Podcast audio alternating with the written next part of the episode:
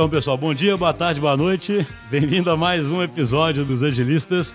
Hoje nós estamos aqui com o Raoni. Tudo bom, Raoni? Olá, pessoal. Estamos aqui com o André Petenucci, que vai se, se apresentar daqui a pouco. Tudo bom, André? Oi, Schuster, tudo bem? Beleza. E com o Regis, que mais uma vez a pedidos, a gente, a gente dosa a presença dele aqui, porque são muitos pedidos para poder criar escassez. E aí, Regis, tudo bom?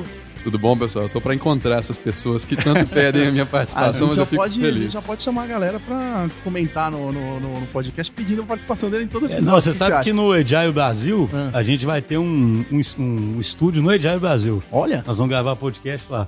Aí o Regis pode dar autógrafo lá. Olha que legal. Já virou um digital É, influencer, vai- cara. Tenho medo das filas, o que, que pode acontecer com o evento, que eles Vai não estejam um- preparados né, para Dá um tumulto. algo né? dessa magnitude. Então, pessoal, o André vai se apresentar aqui melhor do que, né, do que eu falar, mas o, o que é interessante na história dele, que ele, ele vai falar um pouquinho, ele tem uma posição bem privilegiada de ter participado aí desse, desse movimento aí de transformação digital desde o do começo aí, sabe? Porque ele atuou muito com varejo, e varejo é um dos primeiros, é um dos lugares que tem mais medo da disrupção e que sente mais ameaça e que Early adopter de tudo. é, e a gente, a gente comenta, o dia ele estava conversando com, com o João lá do, do Pardini, ele falando, né? Você pode adotar pela dor ou pelo amor, né? E, e tem sido mais pela dor do que pelo amor, né? Varejo é sempre pela dor. Então, assim, a a ideia aqui é que ele conte um pouquinho dessa história pra gente até chegar nos dias de hoje, que hoje ele está à frente da Localiza. Então, se apresenta aí, André, que é melhor do que a gente ficar tentando falar aqui. Bom, Schuster, obrigado primeiro pelo convite. Prazer estar aqui com vocês. Já sou ouvinte, né? Até porque nós somos parceiros, mas é legal estar aqui com vocês e poder bater um papo. É, bom, meu nome é André Petenúcio, eu sou CTO da Localiza. É, meu histórico profissional, eu comecei. Bom, eu sou daquela geração, né, Schuster? E eu acho que eu sou um pouquinho mais novo que você, né? Você está com quantos anos? Eu sou de 80. Que de- você gostou de um pouquinho. É, eu sou de 73,5. 73, cara. Tá no éter aí, hein? tá com o celular.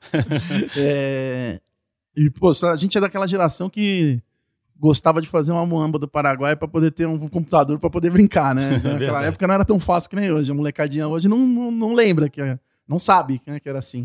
Então, é, eu sempre fui um rato de computador. né? E eu fiz engenharia e trabalhei sempre com desenvolvimento de software, apesar de ter feito engenharia elétrica. Então, é, trabalhei numa, numa Só, só um comentário meu, eu também fiz elétrica, mas nunca. Então, é. Nunca cara, trabalhei é, a com gente elétrica, ra- não sei se nada ralava lá pra passar em Eletromag, CI 1, 2. Você é elétrica também, né, Regis? Aliás, todo mundo aqui é elétrica. Eu queria também, falar, né? não, mas o Raoni também é, eu também sou. Todo mundo é elétrico. Nossa, ainda Pode bem. É, hoje estamos entre irmãos aqui da engenharia. Ah, cara, eu não gosto ninguém dessa, nunca praticou. essas irma- irmandades fakes, né? Bom, espero que pelo menos sejamos, sejamos irmãos no desenvolvimento de software. Porque se precisar puxar a elétrica aqui, ninguém vai lembrar de nada. É verdade. Nem de um Kirchhoffzinho, não lembra do Kirchhoff? Então, isso eu lembro. É, isso era o mais básico. Bom, é, trabalhei numa fintech, é, na época que nem tinha esse nome.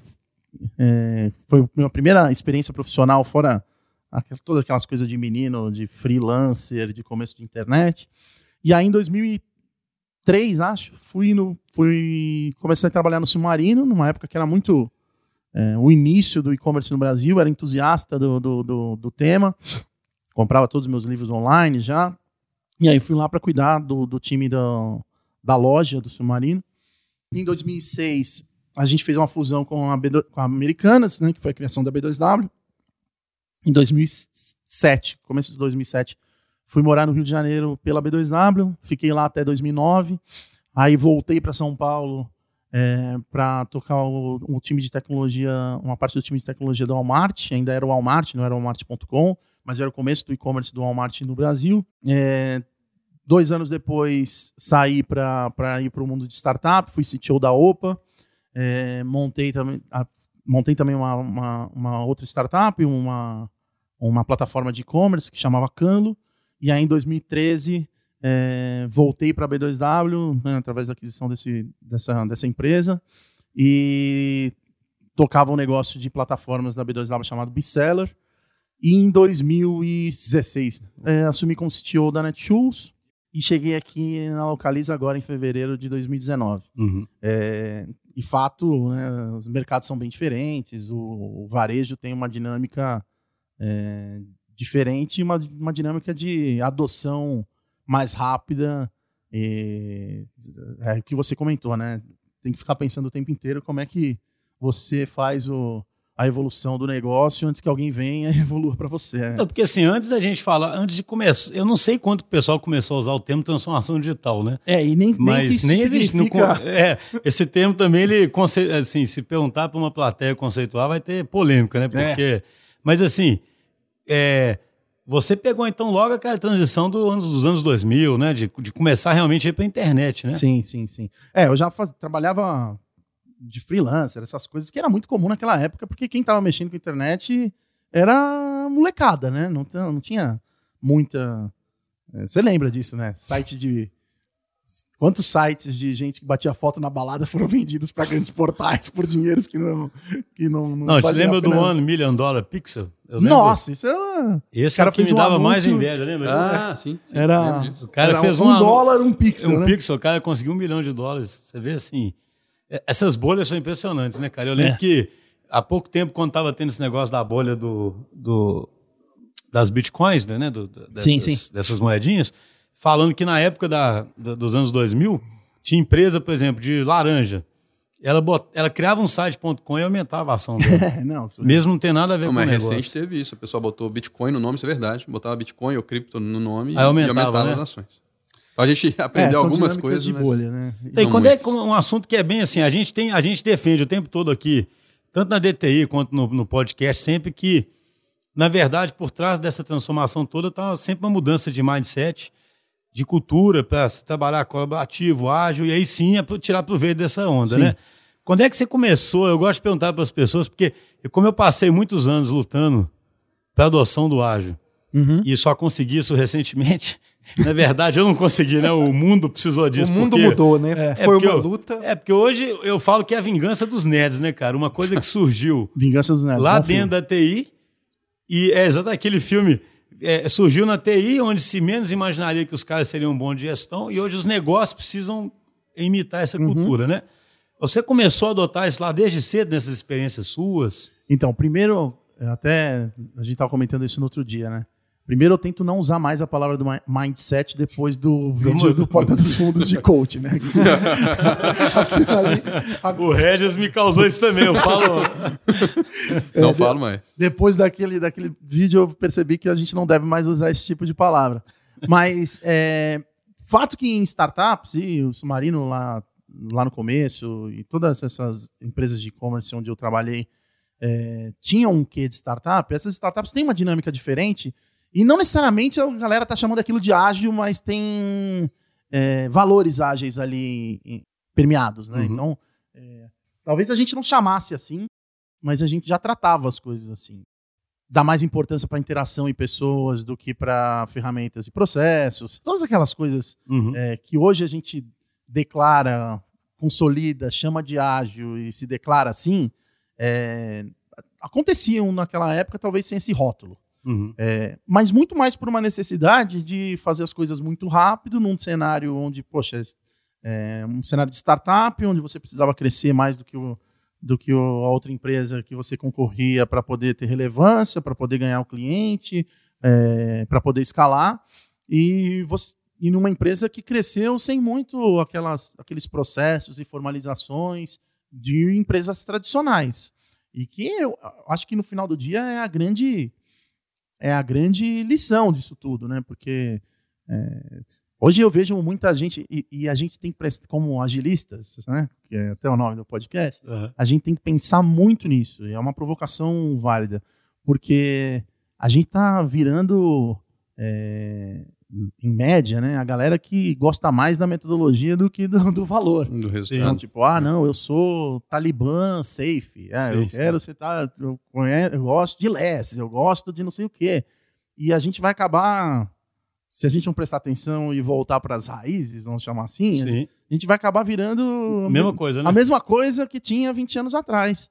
É, eu acho que o, o, que- o- o- o manifesto ágil declara muito sucintamente o que deveria ser o, o subset de valores disso, né? E o mercado mudou demais, né? Há 10 anos, se você falasse que vendia ágil, ninguém se interessava, né? E hoje em dia é exatamente o oposto disso, né? Se você não falar que é ágil, ninguém vai comprar. Eu também não acho que é tão, tão radical assim que ninguém vai comprar, viu, Raoni? Porque tem empresa que tá ali bem com a, com a dinâmica dela. É que a gente, a gente gosta de, de comparar com as empresas onde tecnologia é core business. Então, tipo, já é core business, né? Porque eu acho que em qualquer indústria a tecnologia vai ter Vai que ser- virar, né? vai virar Mas- core business Exatamente. daqui para frente. Então, na real, a gente passa por, um, por, uma, por uma revolução onde o celular eh, mudou, digitalizou a experiência do, do, do cliente de qualquer indústria. O varejo, obviamente, começou mais cedo, você comentou até um pouco dos, dos motivos, mas, poxa, na Localiza a gente já faz uma, uma, uma grande parte das reservas em cima de canais digitais. É, todas as, as indústrias vão passar por esse tipo de digitalização da experiência, da experiência de alguma forma.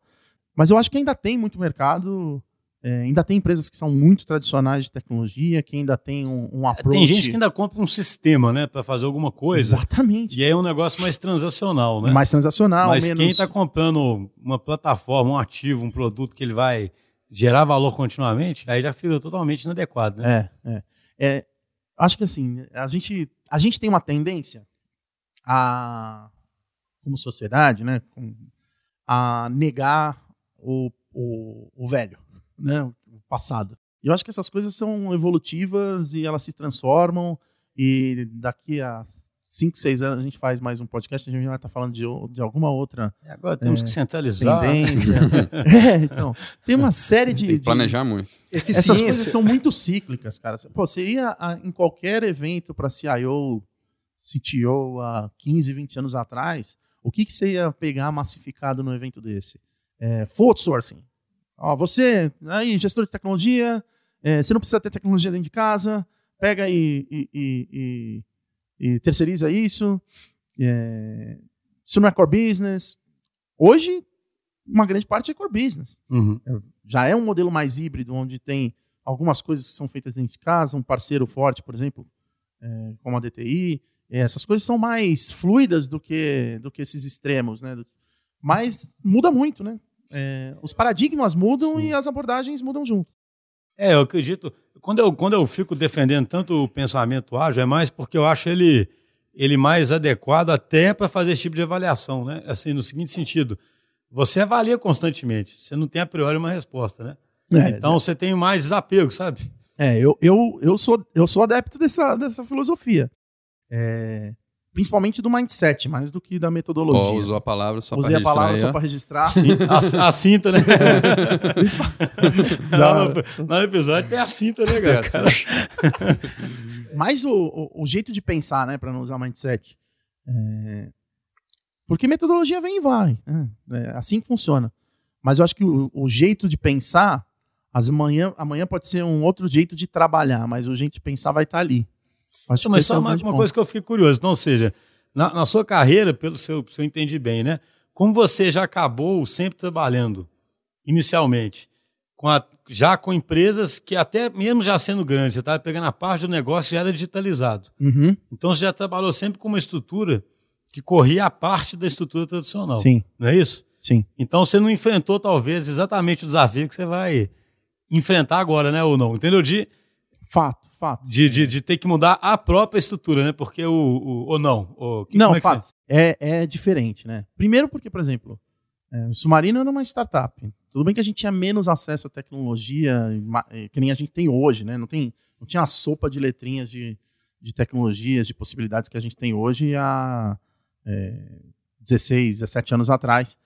É, mas fato que era uma empresa, uma startup. É, a, a própria Netshoes, ela era uma empresa é, digital born, mas que a grande musculatura dela até 2016 era comercial e marketing, né? Então a gente era uma empresa que consumia é, produtos de terceiros, de grandes, de grandes players. é, então, vai, pega uma plataforma de, de uma empresa X, uma plataforma da empresa Y, contrata um parceiro que faz customização em cima dessa plataforma tal. E a gente, de 16 para frente, virou um, uma empresa de software também, né? Então a gente construiu os nossos próprios ativos, tiramos as plataformas que eram, que eram proprietárias e criamos é, software é, feitos pela empresa, é, pensados para a empresa. Então todo esse, esse tipo de coisa, é, mas não chega a ser um legado. Né? Uhum. A, na Localiza, eu não gosto da palavra legado, porque é pejorativa, né? É, legado fica dando uma impressão de uma coisa É, assim. e no né? final do, do, do, do- dia, a gente está falando de uma empresa de 45 anos, uma das maiores referências de gestão do país, uma empresa líder do setor, é, de um tamanho gigantesco, é, de uma relevância gigantesca, e os softwares que dela fizeram parte dessa história e trouxeram a empresa até aqui, né?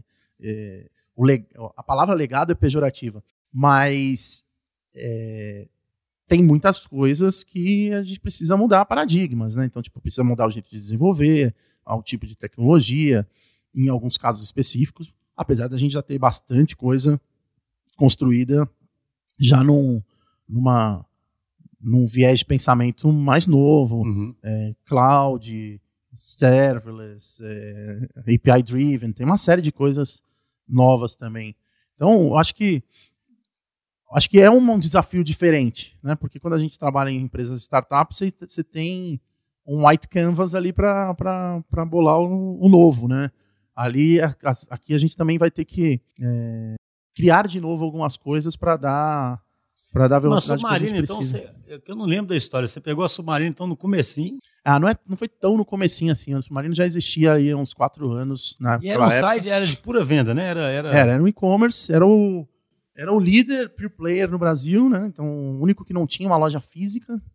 Até teve iniciativas de loja física no Submarino no começo, mas ninguém nem, quase nem lembra disso. Ah, tinha loja É. na rua do submarino? Na, na rua, não. Foi algumas, alguns pilotos, mas que não foram para frente. Mas eu não estava lá nessa época. E eu peguei bem a, a- a- uma época onde a gente estava migrando de tecnologia e escalando o time interno e tudo mais, que foi ali pra, na- no começo dos anos 2000, mas já existia, não foi bem no começo, não. E aí depois ela foi vendida para... E aí, em 2016, teve a fusão com a Americanas e virou o que é hoje a B2W. né? Ah, tá. E a, já, a americana já vinha com uma estrutura de loja física enorme, né? E- Então, mas isso, isso o, o, o gênesis do e-commerce no Brasil é uma é um modelo onde essas operações digitais tiveram que se apartar do físico para poder ter independência para crescimento, é, para crescimento. Então, a própria Americanas.com ela nasceu separado da Americanas, né? Então, a Americanas depois, ó, estão fazendo Americanas.com aqui, tá dando certo, bom, traz aqui para mais perto da gente. É, o o. Walmart também começou com uma estrutura. é, Era assim, temos que ter presença digital e bota um Exatamente. outro negócio quase ali, né? Exatamente. Todo mundo começou mais ou menos assim, né? E aí também é- isso é uma, uma dor hoje para muita gente, porque é, é, hoje o que mais se fala é sobre omnichannel, né? Colo- Customer centricity, colocar o cliente na- no, no meio, não importa em que canal que ele está se relacionando com você, você tem que saber o que, ele quer, como ele, é, o que, que ele, que, qual é o perfil dele, como é que você vai abordar. E às vezes tudo que essas empresas cresceram em separação do físico as- virou um desafio para a integração. Mas todas elas cresceram um pouco separado do, do, do- do físico para poder ter gás ali, independência para conseguir escalar rápido. É, e foi um, né, e é um mercado muito legal, com uma dezena de players há 20 anos. São players que todo mundo Conhece, né? conhece, teve Hum. experiência. A forma de comprar, é, de você fazer uma compra no Brasil mudou muito nos- nesses últimos 20 anos, né? E, e, como eu falei, né, eu acho que várias outras indústrias também vão passar por essa digitalização mais cedo ou mais tarde. Então, aí fazendo uma comparação dos setores, né? Assim, eu imagino que no, no varejo você tem uma necessidade absurda de é competição o tempo todo ali, né? Na, na- na- você ganha no dia a dia mesmo ali, né? Muito teste AB, sei lá, muita atualização, sim, sim, sim. né? Muito. Você muito. tem que ter essa competência muito forte, né? Aham. E, e você acha que isso é o mesmo, vai ser o mesmo agora para uma localiza? Assim, a tendência é virar essa arena tão Acho que sim. maluca acho, assim não, de acho que não, vão fazer assim. É, a mudança de pensamento né, que, essa, que, esse, que esse modelo traz é a mudança da, da proposta de experimentação. né? É, de você entender que é, esses produtos são perenes, você precisa administrar ele é, ao longo do tempo e que você precisa experimentar, testar hipóteses, né? Em cima desses dados, você tomar a decisão do que, do que fazer e como fazer. Então, acho que independente do setor, essas coisas vão, vão se enraizar, é, vão se enraizar muito fácil, porque o retorno é muito, é muito grande. Então, por exemplo, o pessoal desenhava uma pagineta, uma pagineta lá para colocar no ar, e quem colocava lá se esse botão tem que estar com a cor XYZ, o que, que vai estar escrito no botão, é, o que, que ele vai fazer tudo mais, era o time interno tentando entender qual era o melhor para o cliente, tomando uma decisão e colocando no ar. Hoje em dia, pelo menos no varejo, isso já está popular em larga escala. É, esse tipo de coisa tem duas ou três hipóteses e quem toma a decisão do que converte mais é, é baseado num teste, num teste com relevância estatística. Uhum. Então, é, poxa, colocamos aqui três cores de botão com três call to actions diferentes, fizemos aqui toda a multivariável aqui do, do, dos testes e isso aqui converteu mais do que isso, então por isso é melhor para esse cliente. E aí é aquele, é, aí é o desafio, né? Porque não tem um, um cookbook, né? Tem um playbook. Uhum. É, o que para um site vende um, um, determinado tipo de produto, com o que pode servir para um, um, cliente como esse, pode não servir para um player vende quase a mesma coisa. Sim. Então, acho que esse playbook que é interessante, que eu acho que em todas as indústrias vai ter, na nossa não vai ser diferente. É, porque no final a gente está ali tentando o tempo inteiro encantar o cliente é, e fazer com que ele se relacione de uma forma mais é, emocional com a nossa marca e com os nossos serviços, né? E, e a experiência online dele para grande parte para uma grande parte dos clientes é a única experiência que ele acaba tendo uhum. do ponto de vista do começo do funil, né, de criar consideração, awareness e, e, e, e até cogitar usar um serviço como como o nosso, por exemplo.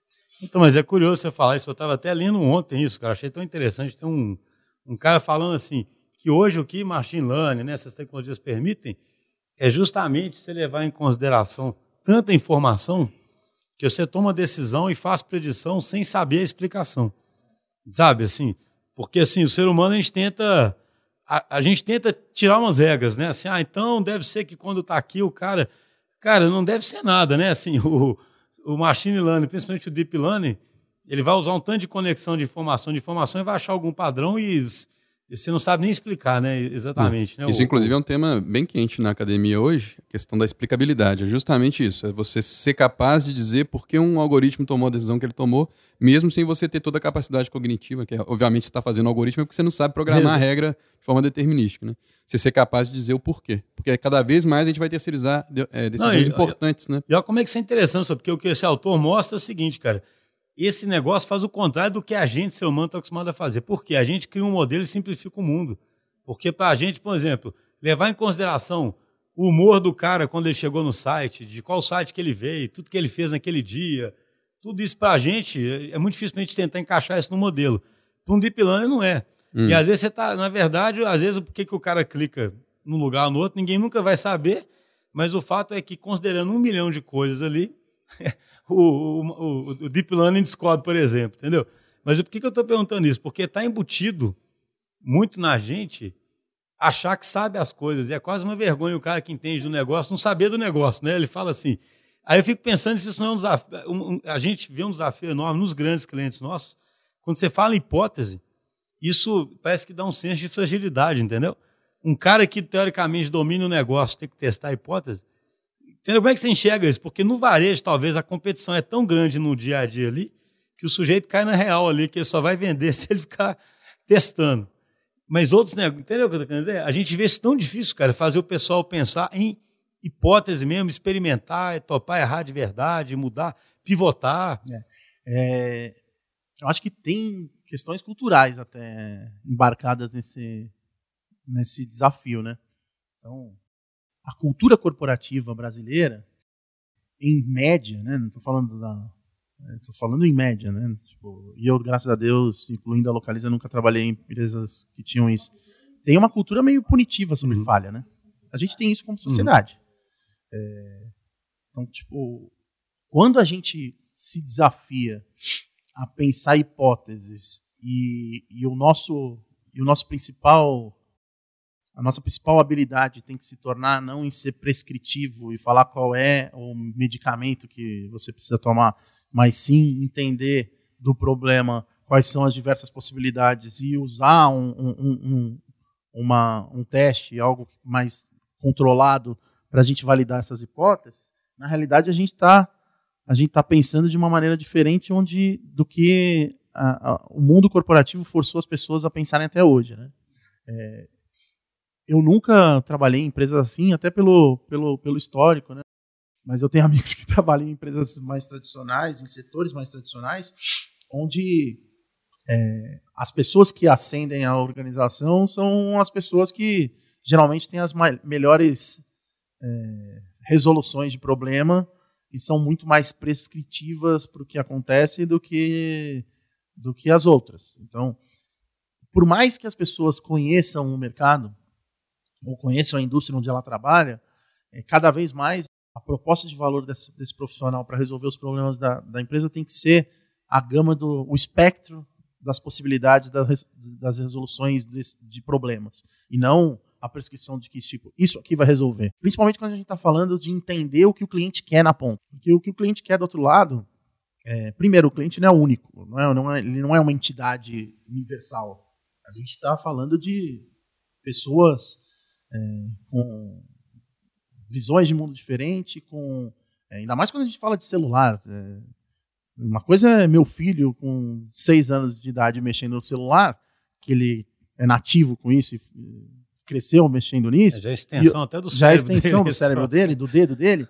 E outra coisa é meu pai minha mãe, e, todo, e todas essas pessoas estão ali no, no, do outro lado da tela como clientes dos seus negócios, do seu negócio. Então, é, eu acredito muito que o e-commerce tem um viés muito forte disso, de personalizar a experiência, né, de fazer com que é, eu entrar no site qualquer e receber os produtos que eu quero ver, que tem a ver comigo, e a outra pessoa receber os, outras ofertas de produtos que tem a ver com ela. Acho que todas essas coisas de entender a experiência do, do, do, do usuário nunca tem uma, uma, uma solução final, uma regra. Sempre tem uma, uma descoberta de hipóteses e testes. É, talvez a hipótese vencedora num teste também seja porque simplesmente ela foi o mais aderente à maioria do seu público. Uhum. E se você conseguir personalizar uma experiência one on one para cada um, com certeza o resultado final seria melhor. Uhum. Mas o grande ponto é como que a gente se desafia todo dia, principalmente nesses, nessas questões que tem a ver com como os, os seus clientes, o usuário está tá respondendo aos softwares que você cria, a fim de maximizar resultados né, né da empresa, o como que você pensa na, nas hipóteses e como que você vai testá-las para chegar num, num, num melhor modelo. No e-commerce, por exemplo, tem várias coisas que a gente fez no passado em alguns desses, desses desafios que a gente a gente para e pensa, poxa, a gente pensava de um jeito, para a gente era tão claro que tinha que ser assim, e quando a gente põe para um cliente final testar, a gente vê, cara, tipo, esses caras não entenderam nada.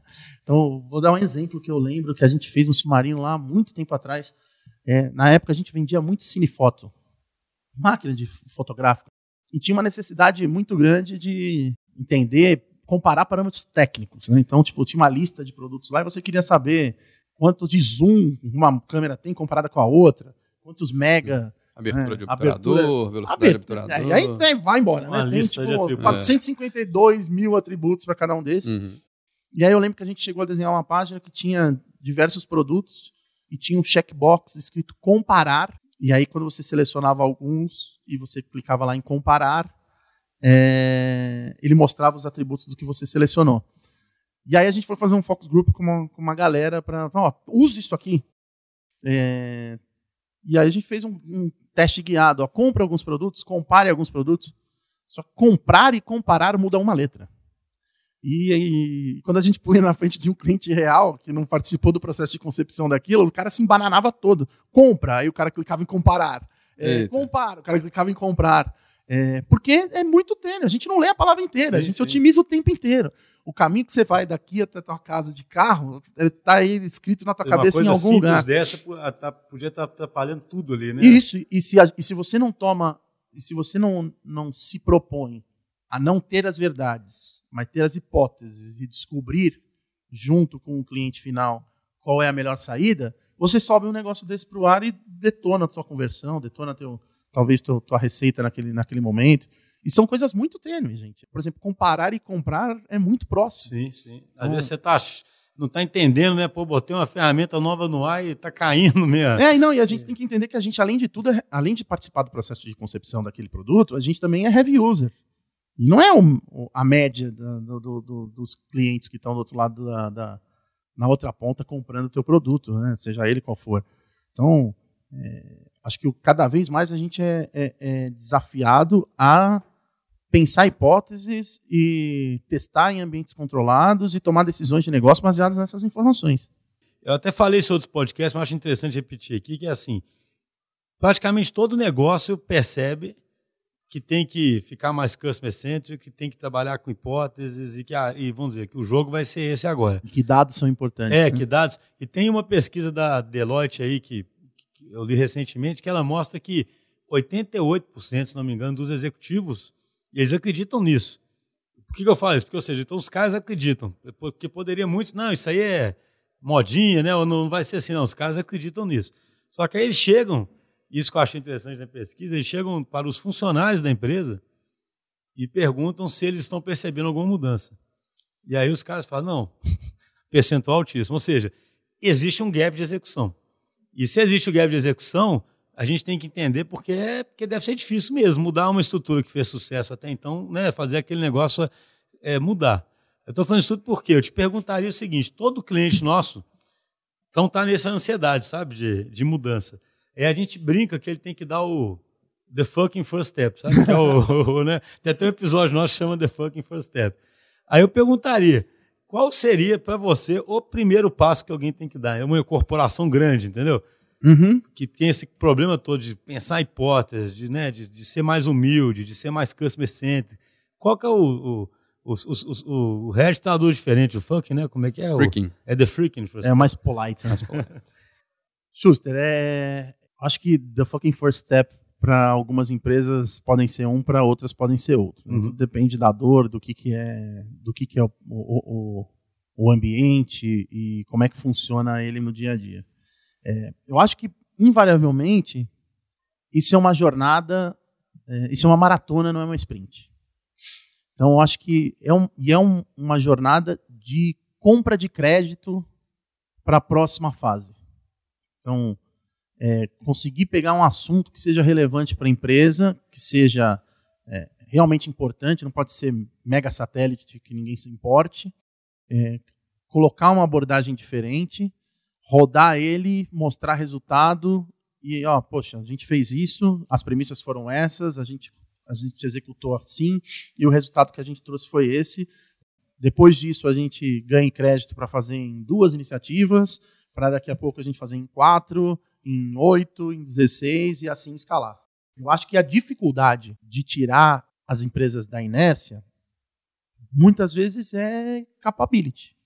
É não ter essa competência, essa, essa habilidade dentro de casa e não ter pessoas que desafiem a empresa a pensar desse jeito e fazer pequenas experimentações num ambiente controlado, é, que seja importante e relevante para o negócio, mas não seja satélite suficiente Uhum. para ninguém se importar com ela. Pessoa não ficar achando que o pessoal tá brincando ali, né? É, fazer. então é porque, ah, não, poxa, vamos fazer isso aqui, vamos experimentar, escalar uma célula ágil aqui num modelo diferente, é, com autonomia para o time decidir backlog, é, com um framework onde a gente vai priorizar isso aqui por valor e não pela, pela, pela demanda do que alguém é, do, entre aspas, negócio escolheu tal. Tudo bem, isso é legal, mas se você fizer isso num negócio que é tão irrelevante dentro da empresa, que não gere comoção para ver que isso pode ser escalável para algum lugar, sempre vai ter aquilo lá, ah, mas funcionou porque foi um projetinho ali para pequeno, de X milhões de retorno e que atingiu só 2% do nosso tráfego ou alguma coisa assim. Então acho que tem que ser importante o suficiente para que o case gere comoção na empresa e uma vontade de utilizar isso em larga escala. Uhum. E eu acho que o grande limitador é gente com experiência com isso. É, vamos lembrar, né? A indústria de engenharia de software tem Ela é nova, né? a tua idade, né? Ou seja, é nova. É, engenharia civil tem quantos mil anos? Tá aí a pirâmide em pé até hoje para provar que já é uma, Já uma temos indústria um muito domínio velha. há muito tempo. já tem né? domínio há muito tempo. E a gente usou do- do- dos, das ferramentas de gestão que existiam até o momento para construir um negócio totalmente diferente. As metodologias que a gente usava para construir software eram as mesmas para construir uma ponte, até pouco tempo atrás. Uhum. Só que tem, um, tem diferenças, né? Então a gente vai amadurecer ainda nesse processo de gestão de construção de software. É, eu acho que os valores ágeis e tudo o que a, a filosofia de agilidade traz vão ser coisas imutáveis por um grande período. É, talvez a metodologia mude. Acho que a gente tem que tomar cuidado para não burocratizar, porque aí quando grandes empresas mais tradicionais começam a entrar nesse negócio, começa a sistematizar tudo e e essas coisas precisam ser mais fluidas do que sistematizadas. Uhum. Na real, é um- uma grande descoberta que a gente não pode desenvolver software do jeito que a gente constrói ponte, do jeito que a gente constrói estrada, do jeito que a gente fazia construção civil. Acho que essa, no final, é o, é o- a grande, é o, grande, o grande aprendizado. Agora, cada empresa vai ter o seu primeiro bloqueio. Tem, uma, tem um instituto, uma empresa de mídia, de, de TI, famosa, que faz com os principais eh, CIOs, CTOs do Brasil, uma pesquisa todo ano. E dentro dessa pesquisa tem uma pergunta lá que, que é bem emblemática, que é assim, qual é a sua maior preocupação para o ano que se inicia? Uhum. E nos últimos, nos últimos X anos aí dessa pesquisa, a preocupação é sempre transformação digital, seja lá o que isso quer dizer, né? E no final é por conta disso, acho que porque a gente ainda tem uma cultura corporativa onde a falha é punida, onde às vezes a gente vai tentar é, escalar as coisas sem antes ter feito pequenas experiências e saber realmente onde está pisando. Acho que tem empresas que, que compram muito isso no discurso, mas não no dia a dia. Então tem um monte de empresa que faz transformação digital com sofá vermelho na, na, na, na recepção e com um Puff, monte de puff puff. para galera sentar em cima. Né? O, puff, o puff é o, É o o ícone, o da- ícone da máximo. Você sabe, só um comentário. Quando a gente, a gente aqui na DTI, eu sempre brinco, né? O Raulinho lembra disso, né? A gente sempre, a gente já, a gente era, nasceu muito tosco, né? E aí, Background de engenharia, né? Levava a Aham. gente cara, a... a gente tem uma história com as garrafas d'água que é sensacional, porque depois de, já devia ter 5, 6 anos a empresa, né? Ou 7, sei lá. Aí lá na Getúlio Vargas ainda, né? A, a- foi até a Rachel, né? Ela foi lá, a gente estava fazendo uma mentoria de complexidade, sabe? E aí de noite ela via Skype numa sala de reunião nossa. Ela chegou lá e tinha uns convidados. Aí ela falou assim: Ô Schuster, posso levar uma garrafa d'água para dentro da sala? Aí eu falei assim: "Olha, se você achar uma garrafa d'água aqui na, na, na, na empresa. Aí eu falei, cara, nós não temos. Aí ela deu umas garrafas d'água de, de- de- Parecidas com É essas parecido aqui. Ah, mas essa. hoje a de vocês já é fancy aqui, ó. É, não, aí nós mudamos. Quem Hoje tá ouvindo aí tá só imaginando. Cara, nós saímos da tosqueza pro outro lado ali do espectro. Imagina né? uma garrafa bem bonita. Vocês tá contrataram alguém de marketing. é Mas aí, não, eu lembrei disso, porque aí na primeira vez que a gente também, primeiro andar que a gente fez, né? As arquitetas vinham falar de puff, cara. A gente não queremos puff de jeito nenhum. Oi, Por quê? é o Porque o- ícone. Porque o o puff, puff é o parecia um ícone emblema disso. superficial de você não fazer nada, na verdade. Exatamente. Né? Gente, tem empresa que compra puff, enche de puff na empresa. E aí, tipo, resolveu, volta né? do almoço, tem um cara sentado no puff e olha pro gestor dele e fala: Ó, cara, tipo, o cara tá sentado lá no puff. Poxa, tá- o cara não tá trabalhando. O que tá acontecendo? Mesa de ping-pong é outra. Mesa de ping-pong. O que Não, tem de mesa de ping-pong ociosa? Não, o pessoal contou Louca aqui. pra Tinha uma... baterem uma bolinha nela e até hoje ninguém Lembra? pinga, né? acho que foi o Marco Aurélio que comentou de um caso aí, que ele não revelou a fonte, É, claro, que é. os caras botaram uma mesa de ping-pong, mas você, tipo, batia ponto para jogar ping-pong e voltava. Sensacional. então, de certa forma, era monitorado, né? O É, tempo que a- você está jogando A, ping-pong. a- a cultura do comando e controle ainda é a, a- a majoritária na grande maioria das empresas. né? Eu nunca trabalhei em empresa assim, então eu, eu sou até um privilegiado. É, mas, mas, na real, é, é- a cultura corporativa brasileira é um pouco essa, né? Do controle, saber o que o cara está fazendo, é, controlar a horário de entrada, horário de saída. Acho que tem uma, acho que tem uma adaptação, principalmente para esses trabalhos onde é, são intelectualmente é, desafiadores. Tem os caras que acham que realmente uma peça de código é uma obra de arte. É, né? Tem gente que trata aquilo como se fosse, né? Tipo, vai fazer todos os arremates possíveis e imagináveis, aquilo vai custar o triplo do que deveria custar, mas ele está ali penteando o negócio. Eu não sou dessa filosofia, eu acho que tecnologia é meio para se gerar negócio. Uhum. É, e é um meio para se relacionar com clientes. Uhum. É, mas não, é inegável que tem um processo criativo Sim, é, sim. ni- nisso, né? Tipo, eu gosto muito do, do Crafters que vem na, na- no, É, tem um pouco No de, slogan é, do- artesanal do- ali, né, cara? do, do- das DTI, né? Digital Crafters. É artesanal, tem uma criação. Ela precisa ser estimulada. Você precisa ter um ambiente onde estimule isso. Você precisa ter um modus operandi onde você estimule isso, sem virar. É, não, exatamente. Sem, sem, ao mesmo tempo tem que ser pragmático. né? Exatamente. É, não pode perder o pragmatismo, né? Exatamente. Senão- e a gente sempre, né, Raoni, não gostamos do nome fábrica de jeito nenhum, né? É, quando denominam assim, ah, vocês são uma fábrica, então não, de maneira nenhuma, Não. né? Não imagine isso. Não, a gente tem puff. Não... Ah, não, a gente não tem puff. É o mindset. É o mindset do puff. o mindset do Puff. É, mas o, o, o termo crafter é bacana por causa disso. E no final não pode perder. Acho que nem dá para perder o pragmatismo, porque somos todos engenheiros no final É, do dia e exatamente. isso está no nosso sangue, né? É, eu acho que essa é uma parte boa de poder criar um ambiente onde tem essa troca, onde tem essa, essa possibilidade. Acho que isso traz resultado, mostra o, o, o- o valor disso, mas é, a gente não pode virar é, pintores e Sim, é que se considera. é, desenhistas que se consideram artistas. né? Sim.